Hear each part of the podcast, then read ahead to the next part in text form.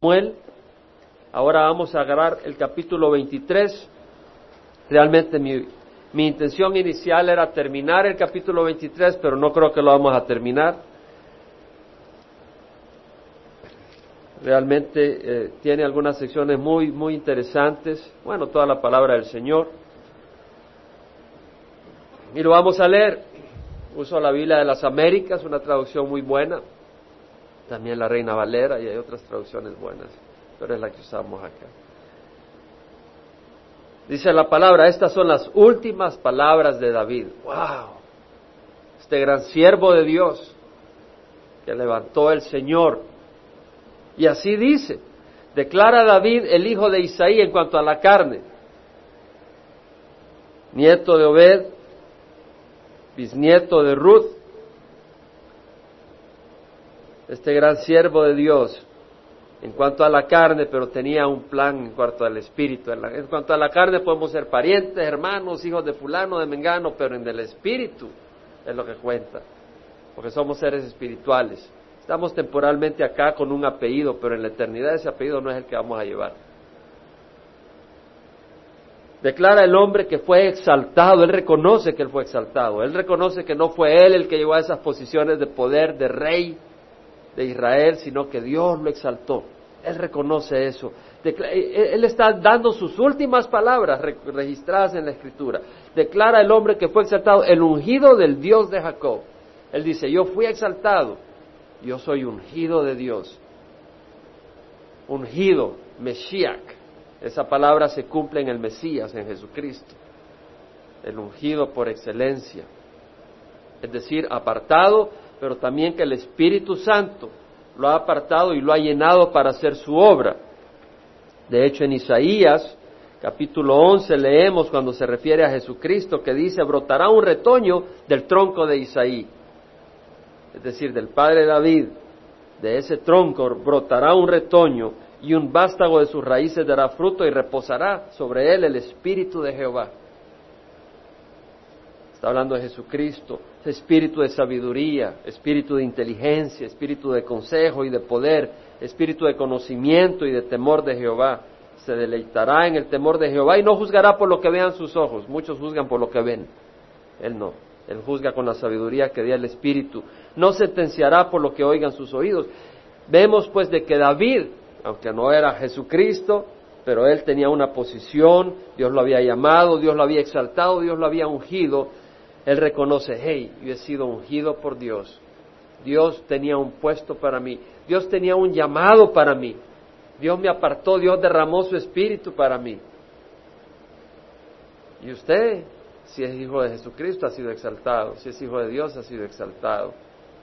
Dice la palabra del Señor, mirad cuán gran amor nos ha otorgado el Padre para que seamos llamados hijos de Dios. Eso es lo que somos. Por eso el mundo no nos conoce, porque no le conoció a Él. Es decir, somos hijos de Dios, hemos sido exaltados por Jesucristo y hemos sido ungidos por el Espíritu Santo, hemos sido sellados por el Espíritu y también el Espíritu Santo ha sido derramado en aquellos que son siervos de Jesucristo. Es algo muy hermoso. Esas son las palabras de David. Él dice, Dios me ha exaltado. Él no habla de sus fallos. A la hora de la muerte, en sus últimas palabras, David está pensando todo lo que Dios ha hecho por él, todas las bendiciones. Sus fallas habían sido perdonadas. Ese es el, esa es la herencia de los siervos del Señor. Nuestros pecados son perdonados y son olvidados, como el este está lejos del occidente, como los cielos están arriba sobre la tierra, así Él ha alejado de nosotros nuestras iniquidades. Somos limpios, podemos tener paz, no tenemos que andar angustiados. Y este salmista, porque así dice el dulce salmista de Israel, el Espíritu de Jehová habló por mí y su palabra estuvo en mi lengua. Qué interesante que él no dice, yo soy el hombre que libere las grandes batallas, yo soy el que maté a Goliat, yo soy el que destruía a los filisteos. En sus últimas palabras dice, hey, el Espíritu de Jehová habló por mí. Su palabra estuvo en mi lengua. Qué privilegio ser vocero de Dios. Ser canal de las palabras de Dios. Dijo el Dios de Israel. Me habló la roca de Israel. Es decir, dice, Dios me habló. Yo hablé porque Dios me habló. Algunos no pueden hablar de Dios porque nunca han oído a Dios. No conocen a Dios, no tienen la escritura, no estudian la palabra, no tienen el Espíritu viviente en sus corazones. Pero cuando usted recibe a Jesucristo en su corazón y el Espíritu usted en su corazón, usted abre la palabra y el Señor le habla constantemente y usted puede hablarle a otros porque Dios le ha hablado. Pero si Dios no le ha hablado, no puede hablarle a otros de Dios. Puede hablarle, pero son cuentos de maricastañas, cuentos de hadas. Me habló la roca de Israel, el que con justicia gobierna. Interesante, porque algunos dicen, yo no leo la Biblia porque cada quien la interpreta a su manera. David dice, no, me habló el Dios de Israel y yo le estoy hablando a usted. Y Pedro habla claramente en su segunda epístola, capítulo 1, versículo 20, dice, ante todo sabed esto, que ninguna profecía de la Escritura es asunto de interpretación personal. No es cuestión de interpretación. No es cuestión de que este grupo así lo piensa, el otro grupo así lo piensa. Y pues yo, como hay tantas interpretaciones, yo no voy ahí. Yo digo, ¿ustedes creen que Dios es tan tonto que Él no puede decirnos lo que nos quiere decir clara y sencillamente? ¿Usted cree que Dios es tan ignorante, tan incapaz, tan limitado, que un hombre puede escribirle a su hijo, pero Dios no nos puede escribir a nosotros algo? Dios puede escribir algo y nos lo ha dado a través de su espíritu por medio de profetas y apóstoles. Y la clave para entenderlo es ser hijo de Dios. Porque si yo vengo y le escribo a mi hija Clarisa una carta y usted la lee, usted no entiende. Porque usted no tiene esa relación tal vez personal que yo tengo con mi hija. ¿Dónde pasamos? ¿Dónde anduvimos? ¿Qué, qué eventos pasamos en nuestra historia? Ella puede entender, ah, papá está aquí hablando de tal cosa. Porque es mi hija, él entiende. Y si usted viene a Jesucristo y somos hijos de Jesucristo, tenemos el Espíritu Santo para entender la palabra del Señor. No es cuestión de interpretación, dice Pedro. Ninguna profecía de la Escritura es asunto de interpretación personal, pues ninguna profecía fue dada jamás por un acto de voluntad humana. Jamás dijeron ellos, yo voy a hablar.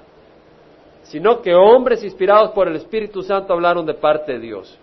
No es aquello que se sentaron y dijeron, hoy voy a escribir escritura sino que el Espíritu se, les motivó sus corazones. Y yo puedo sentir eso en mi vida personal. Estaba compartiendo con alguien. El día de ayer estaba compartiendo con una pareja y decía, hey, cuando venía de Cuba, en el viaje en agosto del año pasado, en el avión empiezo a escribir. Yo no digo que es escritura, pero empecé a escribir una poesía.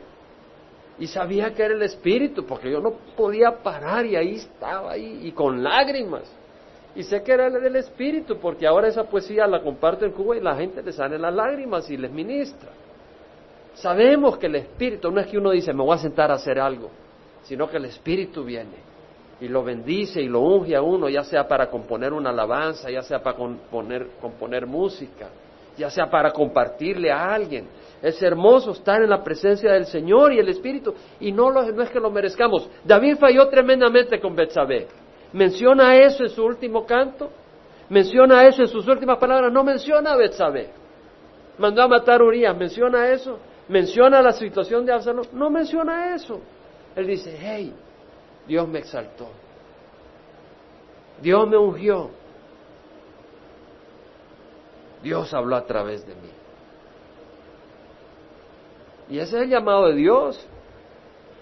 ¿Qué dice, ¿Qué dice el Señor a través de Pedro en el capítulo 1, versículo 9 del capítulo 2? Vosotros sois linaje escogido, real sacerdocio, nos ha exaltado, linaje escogido, real sacerdocio, nación santa, pueblo adquirido para posesión de Dios, a fin de que anunciéis las virtudes de aquel que os llamó de las tinieblas a su luz admirable, a que anunciemos las virtudes, como, como David anunciaba las grandes cosas de Dios, nosotros hemos sido escogidos como portavoces para anunciar las virtudes de Dios.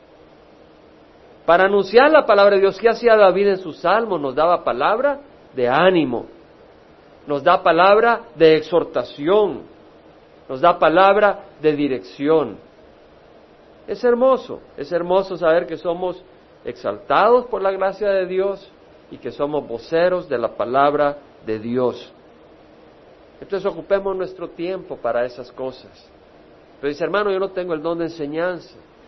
Hermano, yo no tengo el don de evangelismo. ¿Sabe qué versículo me puso el Señor en mi corazón? El Salmo 19, ¿qué dice? Nuestra hermana lo canta. Los cielos proclaman la gloria de Dios y la expansión anuncia la obra de sus manos. Un día transmite el mensaje a otro día y una noche a la otra noche revela sabiduría por, por toda la tierra. Salió su mensaje, pero no se oye mensaje, no se oye voz. ¿Cómo vemos que Dios ha creado? ¿Cómo Dios nos habla? A través de una creación, pero no nos habla físicamente, pero la creación nos habla a nuestro corazón. Y lo que quiero decir es que tal vez usted no tiene el don de enseñanza, tal vez no tiene el don de evangelismo, pero si usted le pertenece al Señor y usted es un instrumento de Dios, Dios va a declarar maravillas a través de su vida. Amén. Dios va a declarar maravillas a través de su vida, a través de su amor, a través de grandes cosas que Él va a hacer a través suya. Dios lo hace. Dios declara grandes cosas sin hablarnos al mostrarnos el sol, la luna, las estrellas. Deje que Dios trabaje en su vida. Deje que Dios moldee su vida y usted va a brillar. Una ciudad situada sobre un monte no se puede ocultar, ni se enciende una lámpara y se pone debajo de un cántaro, sino sobre el candelero para que ilumine a los que están en la casa. Así brille vuestras obras delante de los hombres para que vean vuestras acciones y glorifiquen a vuestro Padre Celestial que está en el cielo. Ahora vemos lo que habló, ¿qué le habló? Y acá dice lo que habló.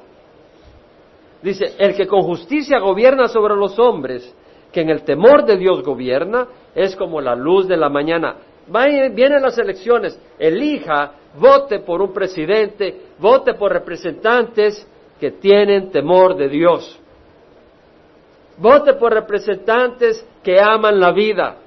Vote por representantes que reconocen la importancia de la familia tal como Dios la estableció. Si usted puede votar, no se quede sentado. El que con justicia gobierna, con justicia es rectitud, santidad, que en el temor de Dios gobierna es como la luz de la mañana cuando se levanta el sol en una mañana sin nubes, aparece el sol, viene la luz en la mañanita, se abre de la oscuridad esa luz que va naciendo en el alba.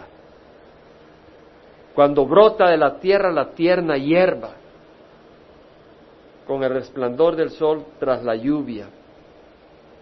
A veces en la mañanita va saliendo el sol y ve la hierba con el rocío que la empapa y ve los pajaritos ahí comiéndose las lombrices felices y, los conejos caminando sobre, sobre esa gramita, sobre esa hierbita en otras palabras, esa persona es una fuente de bendición. Y nosotros gobernamos de algo.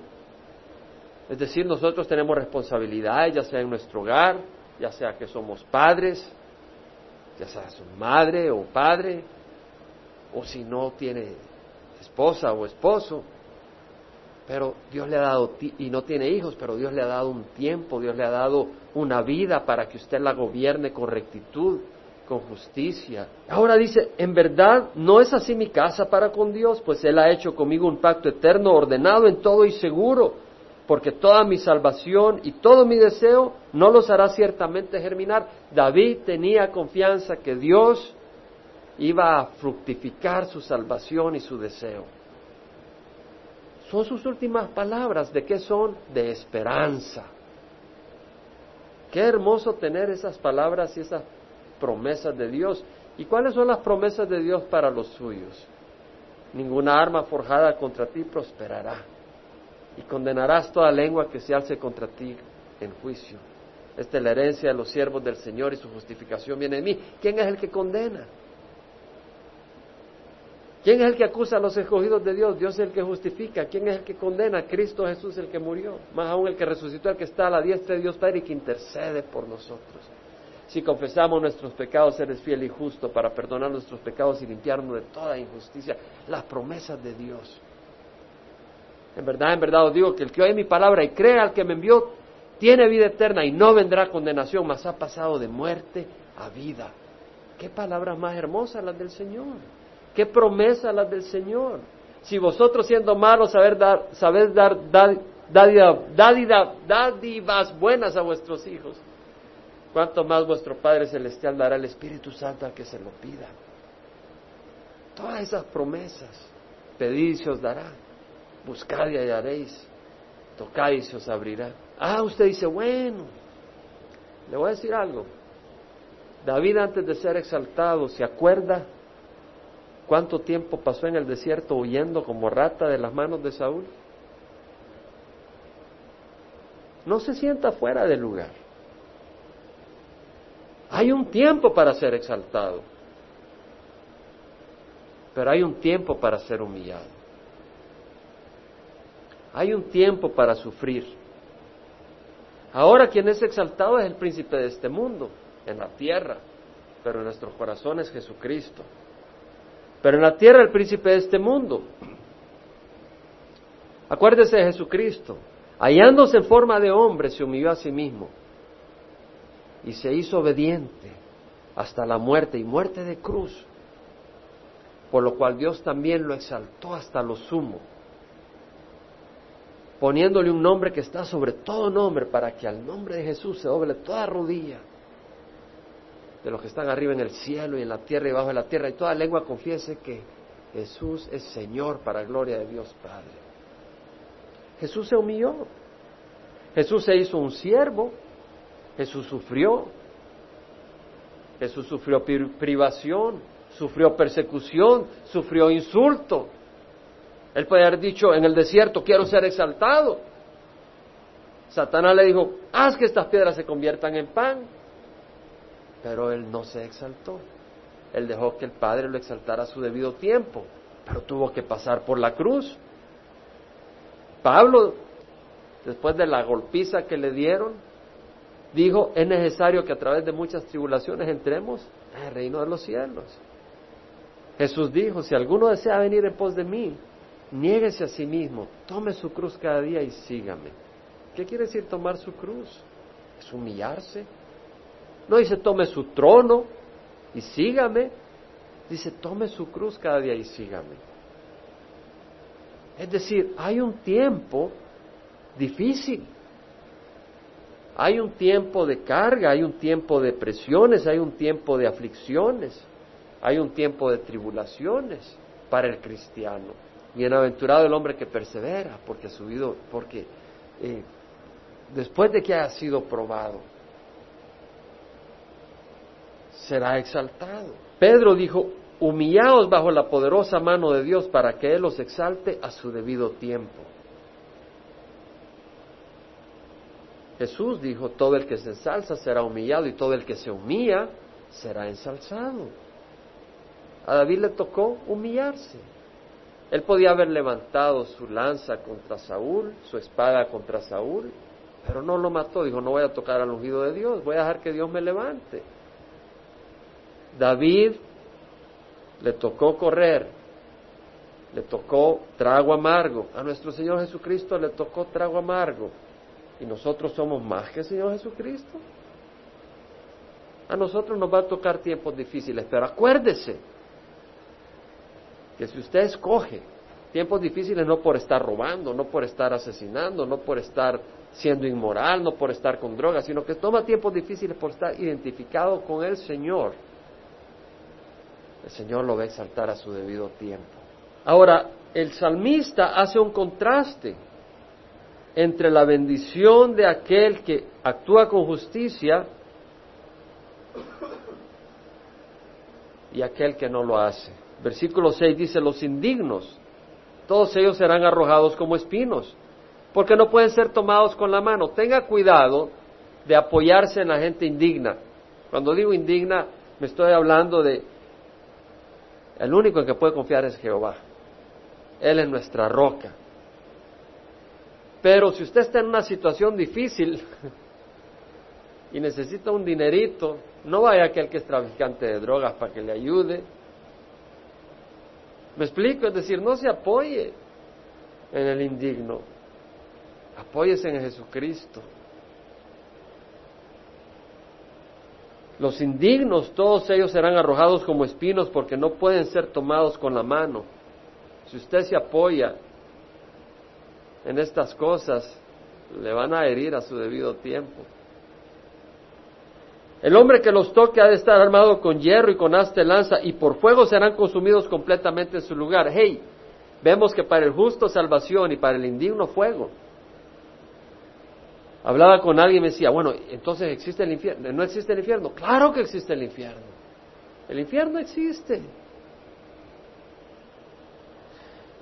Vemos el indigno y el digno.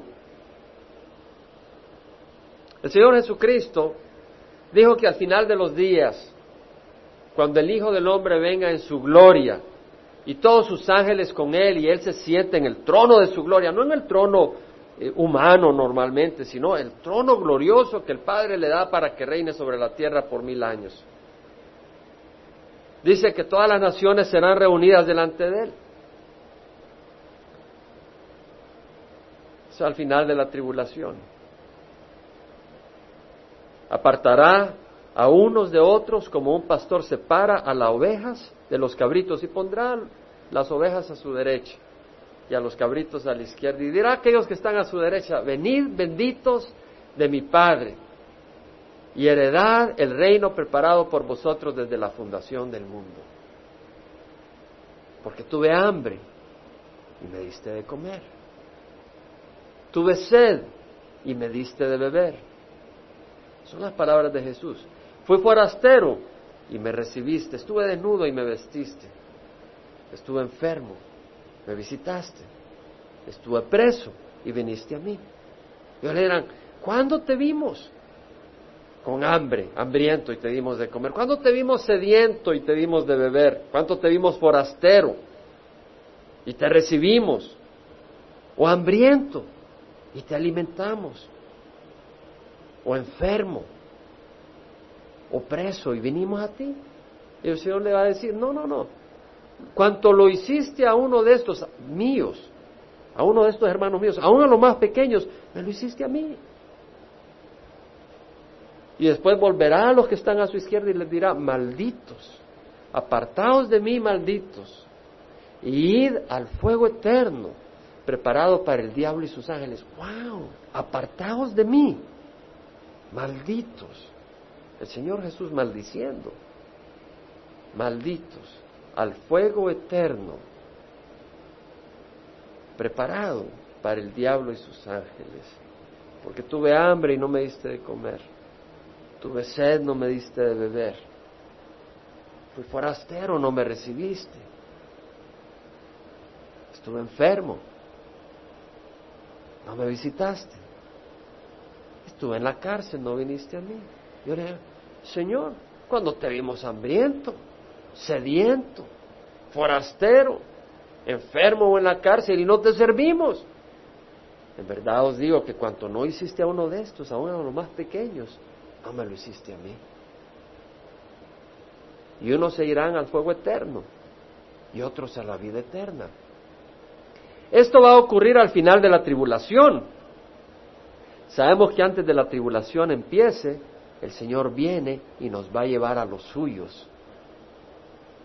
No nos va a separar a unos de otros, se va a llevar a los suyos y vamos a quedar separados en ese sentido, que los que tenemos a Cristo nos vamos y los otros se quedan acá. Dios separa, pero hay un cielo y hay un infierno. Pero lo que me llama la atención es que David habla con confianza. Conocía la gracia de Dios, conocía el amor de Dios. Era un hombre que servía a Dios, amaba a Dios, era un hombre que fallaba.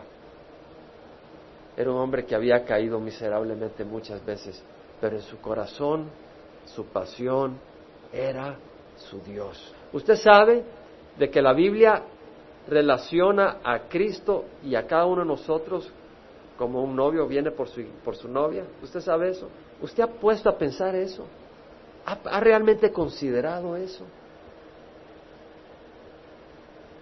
Imagínese la ternura con que nos ve Dios. La intimidad que quiere tener con nosotros. El amor con que nos quiere abrazar el Señor. Él ha puesto en nuestro corazón una sed como la pasión que solo el novio puede satisfacer en la novia, mucho más todavía, porque eso solo es una sombra de la plenitud y de la llenura que tendremos con Jesús. Y el mejor ejemplo lo hace a través de un novio viniendo por su novia para consumar la boda en un banquete precioso. La ternura, el amor y la bondad del Señor. Bueno, dio su vida en la cruz por nosotros. Ahora, estas son las últimas palabras de David. Y todos vamos a tener últimas palabras, ¿cierto? Cada uno de acá tendrá últimas palabras.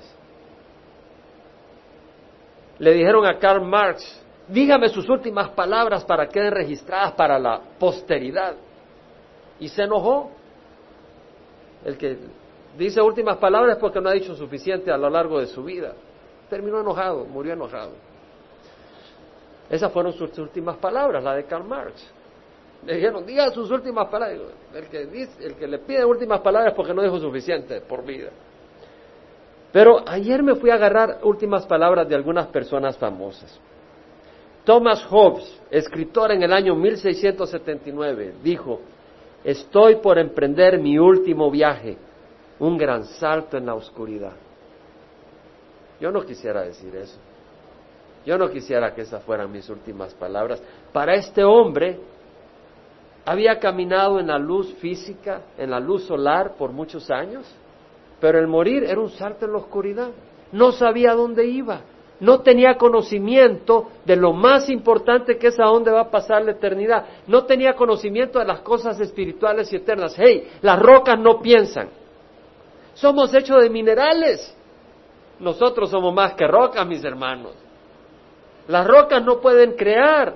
Somos hechos de minerales. Vaya y compre vitaminas que dice hierro, potasio, sodio. Son minerales. Nosotros no somos solo minerales. Hay un espíritu que habita en nosotros. Y ese espíritu que habita este cuerpo un día lo dejará.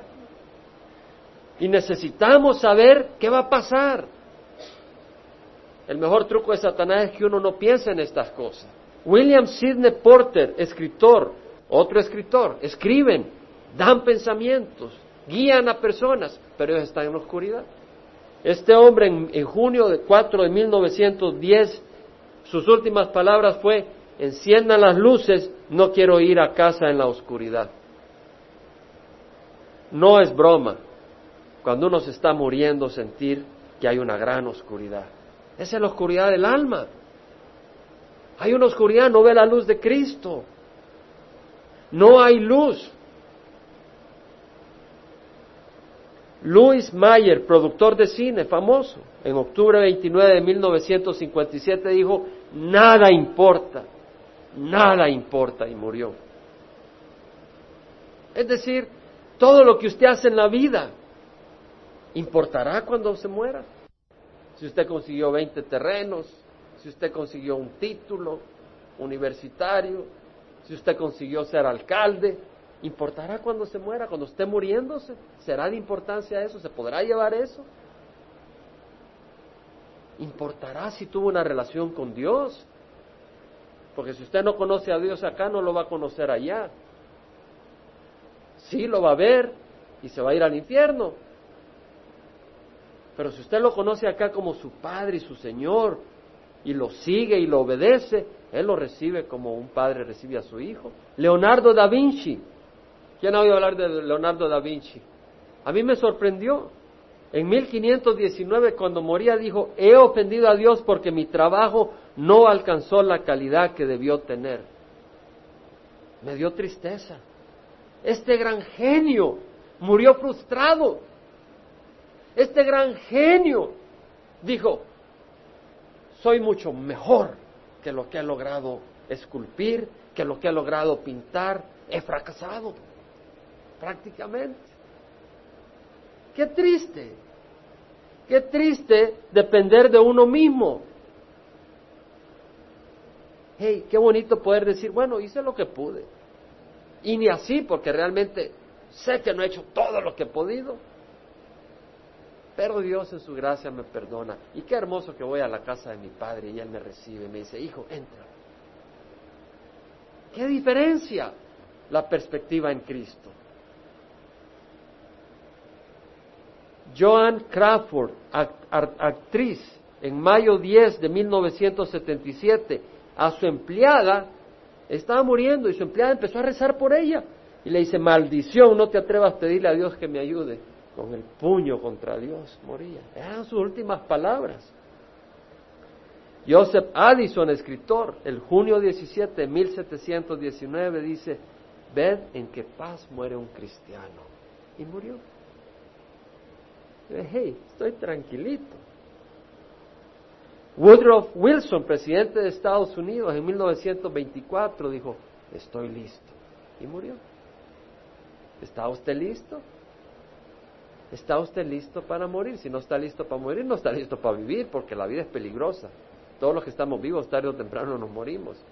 Y hay que estar listo para morir. Tenía un gran amigo, Guillermo, eh, venezolano, y le dio leucemia. Y ah, bueno, él quería tener el don de lenguas mucho, éramos muy amigos. Eh, él empezó una iglesia en Athens y yo tenía un ministerio en Watkinsville, Georgia. Era un joven y eh, le teníamos mucho amor y viceversa. Era una hermandad como David y Jonathan. Y le dio leucemia y estaba en, en Venezuela, se fue de regreso a Venezuela. Y cuatro días antes de morir, Dios le dio el don de lenguas. Cuatro o cinco días. Pero lo más interesante es que el día que murió, el día que murió le dice a su madre, a doña Emma, y eso lo sé, me lo contó su esposa, estaba en los brazos de su madre y le dice, mamá, veo una escalera. Y empezó a subir la escalera y dice que veía a Jesús extendiéndole la mano. No le miento. Mami, veo a Jesús extendiéndome la mano y murió. ¿Cuáles son sus últimas palabras? ¿Cuáles serán sus últimas palabras? ¿Cuáles serán las palabras de Pablo respecto a su partida? Pablo dice, para mí el vivir es Cristo y el morir es ganancia. Pero si el vivir en la carne eso significa para mí una labor fructífera, entonces no sé cuál escoger, porque de ambos lados me siento apremiado, teniendo el deseo de partir y estar con Cristo, que es mucho mejor pero por causa de ustedes es necesario que me quede. Es decir, Pablo dice, hey, yo quiero estar con Cristo. Pablo sabía a dónde iba a ir. Y dice, es mucho mejor porque no voy a ver a un juez que me va a juzgar, voy a mi redentor, voy a mi rey a quien le sirvo de corazón. Pero es necesario que me quede, no me puedo ir, dice Pablo. Tenía ese entendimiento, pero llegó el momento donde Pablo sabía que ya se iba a ir y le dice a su discípulo, a su colaborador, a su compadre de obra del Señor, a Timoteo, yo ya estoy para ser derramado como ofrenda de libación y el tiempo de mi partida ha llegado. Hay un día en que viene el tiempo de su partida. He peleado la buena batalla, dice Pablo. Es una batalla. Pero él dice, la he peleado, he dado una buena pelea, he terminado la carrera, he guardado la fe. Ahora me está reservada la corona de justicia que el juez, el Señor, el juez justo, me entregará en aquel día, y no solo a mí, sino a los que aman su venida. ¿Ama usted la venida de Jesús? ¿Está usted esperando la venida de Jesús? Pablo dice, he peleado la buena batalla, he terminado la carrera. Pablo entendía que el caminar del cristiano no es caminar simplemente por un jardín, comiendo doritos y sodas y viendo las florecitas. Hey, es una batalla, ¿cierto? Es una batalla. ¿No sabéis que los que corren en el estadio, todos en verdad corren, pero solo uno obtiene el premio? Corred de tal modo que ganéis, dice Pablo. Esa es la vida, corre. No, no quiere decir corre porque te agarraron robando. Es decir, es la pasión con que Pablo nos invita a correr el camino espiritual. Algunos toman la vida espiritual como ir, sentarse en la iglesia, oír un sermón y, ya. No, es una, es una carrera. Y el que compite en los juegos se abstiene de todo. Ellos lo hacen por una corona corruptible, pero nosotros por una incorruptible. Por eso, yo de esta manera corro. No como sin tener meta. Hay una meta. Hay una meta. De esta manera peleo, no como dando golpes en el aire. Pablo entendía su llamado. Su llamado. Pablo le dice antes de estas palabras a Timoteo, hey, se sobren todas las cosas. Cumple el trabajo de un evangelista. Haz el trabajo de un evangelista. Cumple tu ministerio. Se sobren todas las cosas. Hey, no te emociones mucho si, si te triplicaron el salario. Un momento. Ese no es tu, meta. Se sobren todas las cosas hace el trabajo de un evangelista. Hay un trabajo que Dios tiene para usted en el pueblo de Dios. Amén. Dios, tiene un trabajo. Dios tiene un trabajo para cada uno de nosotros. Cumple tu ministerio. Dios tiene un ministerio para cada uno de nosotros. Yo sé que para mí enseñar la palabra de Dios. Es claro, no me lo tiene que decir usted, yo lo sé por la pasión que Dios me puso por su palabra desde el momento que me abrió ese deseo y ese don. Otros tienen la pasión de componer música y escribir y cantarle al Señor. Ministerio importante. Otros enseñar, otros animar, otros visitar. Cumpla su ministerio. Cumpla su ministerio. ¿Cuáles fueron las palabras de Jesús? en la oración sacerdotal Jesucristo. Y lo registra acá Juan. En Juan 17.4 dice que le dice al Padre, yo te glorifiqué en la tierra habiendo terminado la obra que me diste que hiciera. ¿Cómo te glorifiqué? Terminando la obra que me diste para hacer. Dios tiene una obra para usted. Dios tiene una obra para cada uno de nosotros para hacer. Y, y dentro de esa hora, yo sé que el Señor, dentro de esa hora me tiene a mí el ministerio en Cuba. Cuando me doy cuenta de las puertas que se han abierto, yo digo, yo jamás toqué esas puertas. Yo digo, Dios tiene un plan. Dios tiene un plan en su vida. No, yo no, yo no me muevo hasta que Dios me muestre un gran ministerio. No.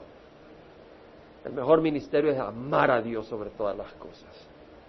El mejor ministerio es tener pasión por Jesucristo. No queremos ser una grabadora vacía que simplemente proclama. Queremos amar a Jesucristo. ¿Cuál fue su última palabra? Consumado es. Tetelestai. Ha sido pagado. He cumplido, he terminado la obra. Fue su última palabra. Terminé la obra que me diste hacer. Terminé la obra. Pero más importante, que sus palabras al morir son las palabras de Jesús a usted al morir. ¿Cuáles van a ser las palabras de Jesucristo usted El Señor Jesucristo habló de una parábola de los talentos, donde un señor se iba y dejaba a un siervo con cinco talentos, a otro le dio dos talentos, a otro uno. Y el que recibió los cinco talentos al momento se puso a trabajar con esos talentos, el otro al momento se puso a trabajar con los dos, el otro no, los enterró. Lo enterró un solo talento. Al mucho tiempo vino el Señor. Y al que le había dado cinco talentos, viene, hey, traigo cinco más. Bien, siervo bueno fiel. Sobre lo poco fuiste fiel, sobre lo mucho te pondré. Entra en el gozo de tu Señor.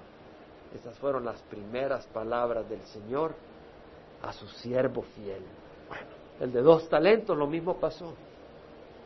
El que tenía un talento fue y lo escarbó y se lo entregó. Pues ya sabemos lo que el Señor le dijo. Lo mandó al castigo porque él pensaba que su Señor era injusto y que cosechaba donde no había sembrado. Y pues tenía miedo, así que lo enterré para no perderle. Dije, siervo inútil, siquiera lo hubiera puesto en el banco y me hubiera dado un rédito. Dios nos ha dado tanto. Dios nos ha dado tanto, hermanos. Nos vamos a parar. Dios nos ha dado grandes bendiciones. Dios nos ha dado su palabra. Decía nuestro hermano Jorge Exposito de Cuba, que estuvo con nosotros el domingo pasado, ¿cuánto apreciamos a Dios? ¿Cuánto valor tiene Dios? ¿Cuánto estimamos la palabra de Dios? Dios nos ha dado su palabra. Nos da la oportunidad de alabar al Señor, nos da la oportunidad de reunirnos, nos da su Espíritu Santo. Le voy a invitar a que cierre los ojos. ¿Sabe que Jesús no vino para condenar al mundo?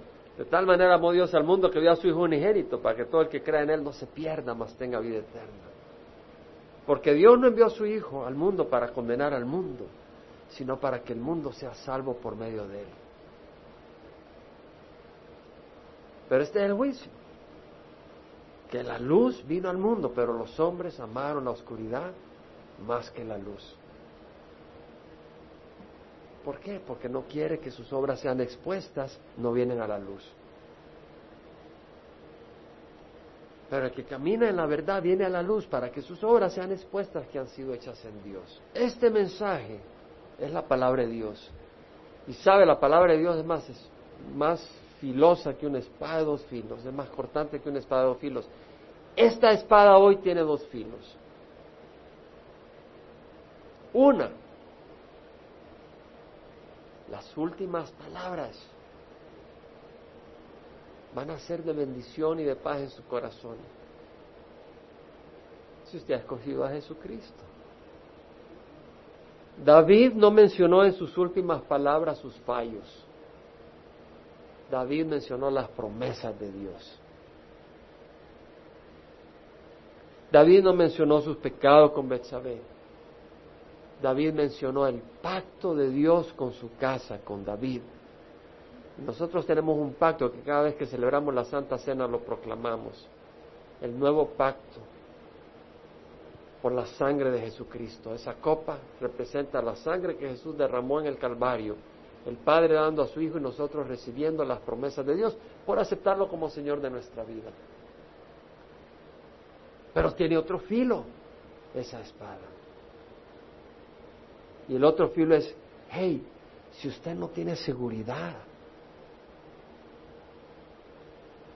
yo le ruego que decida algo hoy para que el morir no sea un salto en la oscuridad, como dijo un escritor que leímos. Entonces, ahí donde está, yo le hago una invitación. Si quiere recibir a Cristo, le voy a invitar a recibirlo y vamos a orar. Dios quiere que usted se ponga en paz con Él. Bueno, ¿y por qué tiene que saber, pastor? Porque lo quiero invitar, la quiero invitar a que ore conmigo y que ponga en orden su corazón con Dios. No, mejor lo voy a dejar para después. Bueno, si su corazón se endurece ahora al llamado de Dios, ¿quién le garantiza que no se va a endurecer después? El Señor quiere darle vida eterna.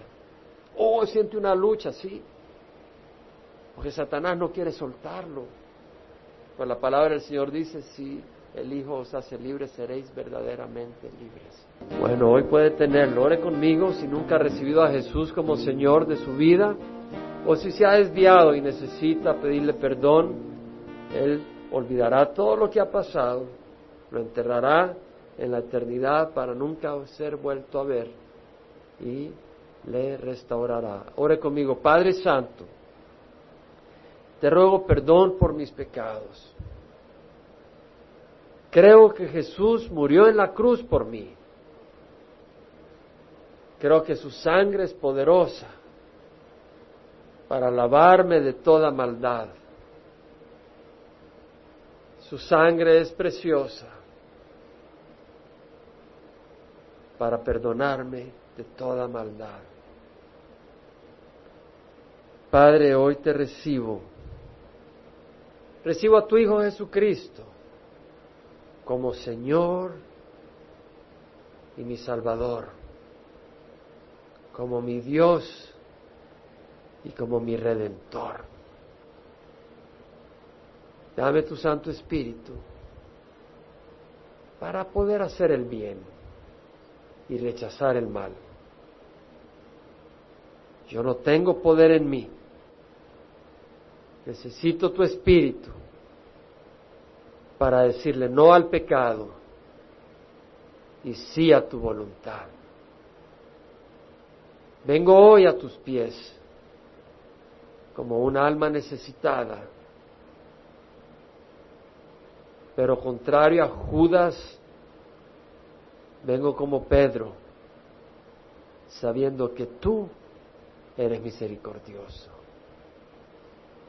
recibiendo tu restauración recibiendo tu perdón.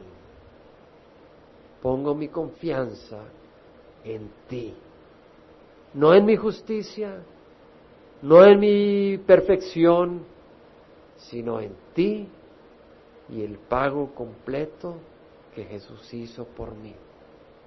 En nombre de Jesús. Amén. Padre Santo, te damos gracias y rogamos que aquellos que han orado, Señor, esta oración, Padre, sientan la certeza en su corazón que tú les has perdonado, sientan la certeza en su corazón que tú les amas, que tú derrames tu Santo Espíritu sobre sus vidas, Señor, los guíes y los animes y los fortalezcas. En nombre de Cristo Jesús. Amén.